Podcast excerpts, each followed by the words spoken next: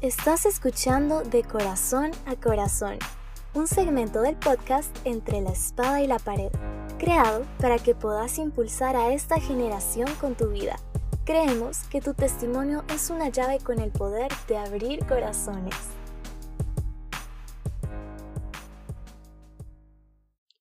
¿Quién es Daniela Yestas? ¿No les pasa que cuando les hacen esta pregunta no saben cómo contestarla? Bueno, ese es mi caso. Tengo 24 años, soy una persona con un carácter fuerte, lo cual en ocasiones puede ser un poco problemático. Cuando me propongo algo, nada me detiene. De verdad les digo, nada, absolutamente nada hasta que lo cumplo. Soy la hermana menor, o como dice mi papá, la chiqui. Aunque esto no era de mi agrado cuando estaba pequeña, quería ser la mayor y parecerme a mi hermana. Aunque ahora, que ya estamos grandes, siempre siempre creen que yo soy la mayor. Creo que menciono esto porque, bueno, solo tengo una hermana y somos sumamente diferentes en todo aspecto. Pero quien me conoce sabe cómo la amo con locura y cómo ella ha estado ahí durante este proceso que llamo vida. Volviendo a mí, comenzaré diciéndoles que tengo una severa adicción, pasión, amor y obsesión por el café. Y bueno, de eso les cuento más adelante. Soy barista y actualmente estudio administración de empresas cafetaleras, así que sí, el café es bastante importante en mi vida. Viví tres meses en Marcala y esos fueron los meses que me cambiaron la vida para siempre. Ahora los pondré en contexto. Crecí en una familia cristiana con unos padres que han sido realmente un ejemplo de vida, como humanos y también como personas que viven a través de la fe. En otras palabras, nací en un lugar cristiano donde parte de la rutina era los domingos día de familia e iglesia. Pero luego pasa que entras a tus 18 años y empezás a descubrir algunas cosas que te llaman la atención, cosas que tal vez antes desconocías. Las salidas, los novios, qué ropa me pongo, cómo me peino, qué estudio. En fin, ustedes me entienden. Te ves afrontado con aquella pregunta porque creo en Dios. Y la respuesta honesta muchas veces es, bueno, fue lo que me enseñaron y realmente no conozco algo más. Digamos que esa no es la respuesta más ideal para defender tu fe. Quiero hablarles de una acumulación de acontecimientos que vinieron dándose poco a poco, hasta como dicen, llegó la gota que derramó el vaso. Decido retirarme de la universidad se había vuelto parte de mi rutina regresar a casa llorando frustrada y cansada. Ya no le encontraba pasión ni interés a la carrera de psicología. Esto después de ir media carrera adelante y mucho, mucho dinero invertido. Pero si había algo que yo había prometido, esto me lo había prometido a mí misma, era no voy a vivir mi vida haciendo algo que no me gusta. Pensar en vivir en una frustración eterna no era una opción. Parte de este proceso llevó a un cambio de trabajo, un lugar donde comencé a experimentar lo que realmente era un ataque de ansiedad. Son reales. Poco después, mi abuela cae en un cáncer metastásico. En menos de un mes, como arena entre mis dedos, se fue. Nunca había experimentado la muerte de alguien tan cercano. Si soy honesta, creo que aún soy incapaz de explicar aquel vacío, la idea de que jamás podría volver a abrazarla.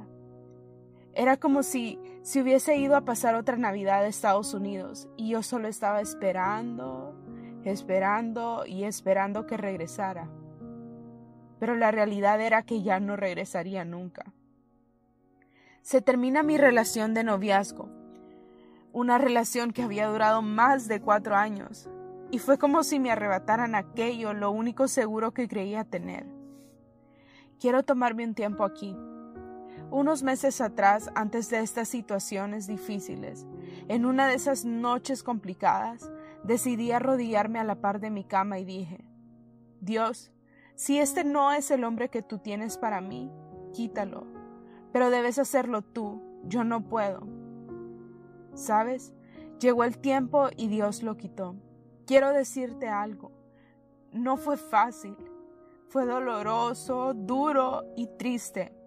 algo a lo que me presenté con negación. Pero quiero pedirte que me escuches. Quiero que pongas atención a lo que voy a decirte. El tiempo de Dios es perfecto. Te lo resumo de esta manera. Yo no era la persona para Él y Él no era la persona para mí. Jamás iba a serlo. Luego de eso me mudo a Marcala por un periodo de tres meses.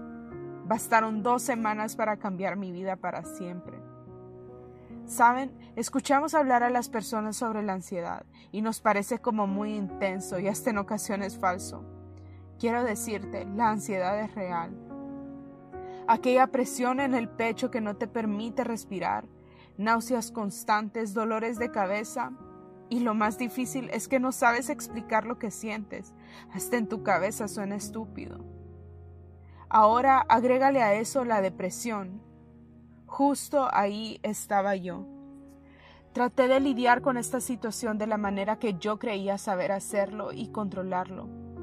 No digas nada. Si te preguntas, solo contesta, no pasa nada.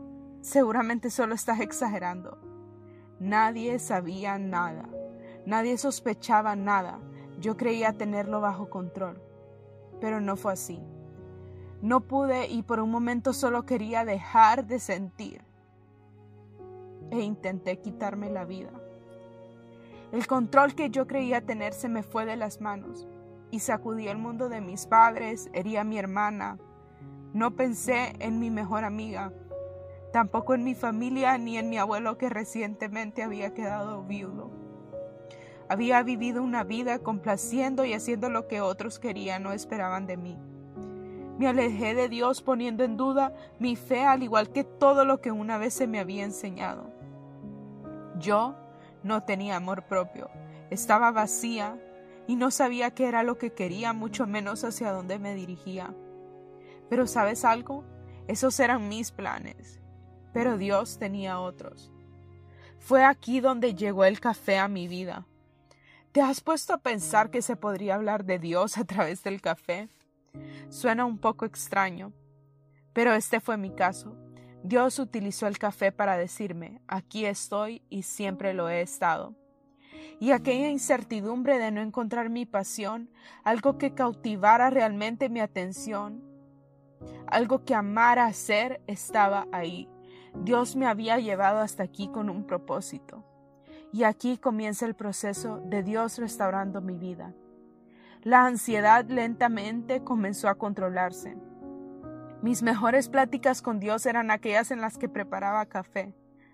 Todo lo que estaba a mi alrededor callaba y solo éramos Él y yo.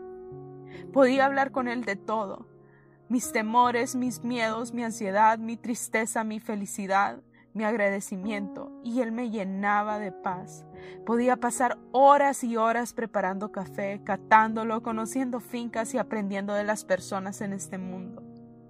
Dios estaba ahí. Después de mi tiempo en Marcala volví a casa, en otras palabras, a la realidad. Decido comenzar a poner mis prioridades en orden, comenzando por mi relación con Dios fuera de algo religioso, una relación de intimidad y un encuentro genuino entre Él y yo. Luego de un tiempo viajo a San Salvador y logro certificarme como barista. Busco ayuda y asistencia psicológica y espiritual. Regreso a la universidad a estudiar administración de empresas cafetaleras y aquí comienza el proceso de Dios en mí, borrando todo aquello que Daniela creía ser y encontrando un propósito y una identidad como hija de Dios, siendo sorprendida día a día de lo que Él tiene para mí. Dios me ha sorprendido como no puedo explicarles. Creo fielmente que Él me está llamando a ser más pública en mi fe y a compartir cómo Él ha dado un propósito y un significado a mi vida. Quiero dejar algo con ustedes quiero hablarles de lo que es la gracia de Dios, aquel amor incondicional que recibimos sin merecerlo. Dios tiene grandes planes y propósitos, pero nuestra mente humana es tan limitada en comparación a Él que se nos hace realmente complicado entenderlo. Pero es aquí donde viene la fe. soltar y confiar. Pase lo que pase. Intenté muchas cosas, médicos, psicólogos, terapias y demás. No me malinterpreten, claro que fueron de muchísima ayuda, pues somos alma, cuerpo y espíritu y debemos trabajar en esas tres áreas. Pero lo que realmente me sacó de aquella depresión, aquel agujero de ansiedad en la que yo estaba, a donde mi vida había perdido un rumbo o un sentido, fue Dios. Deja que Dios te sorprenda. Mi vida no es perfecta. Yo no soy perfecta. Soy y aún estoy en un proceso que jamás termina. Cada día Dios trabaja en mí. Muchas cosas no las entiendo, pero he decidido confiar y soltar. Siempre hay días más fáciles que otros, pero he entregado a mi vida a Dios y le he pedido que Él tome el control absoluto de ella y haga con ella lo que Él quiera.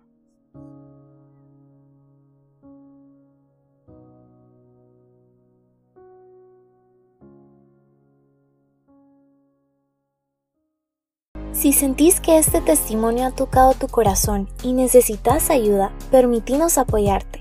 Escribinos a nuestras redes sociales. Queremos que sepas que contás con nosotros. Y a vos, que después de escuchar esto descubriste que tenés una llave, te decimos, no esperes más para compartirla con el mundo.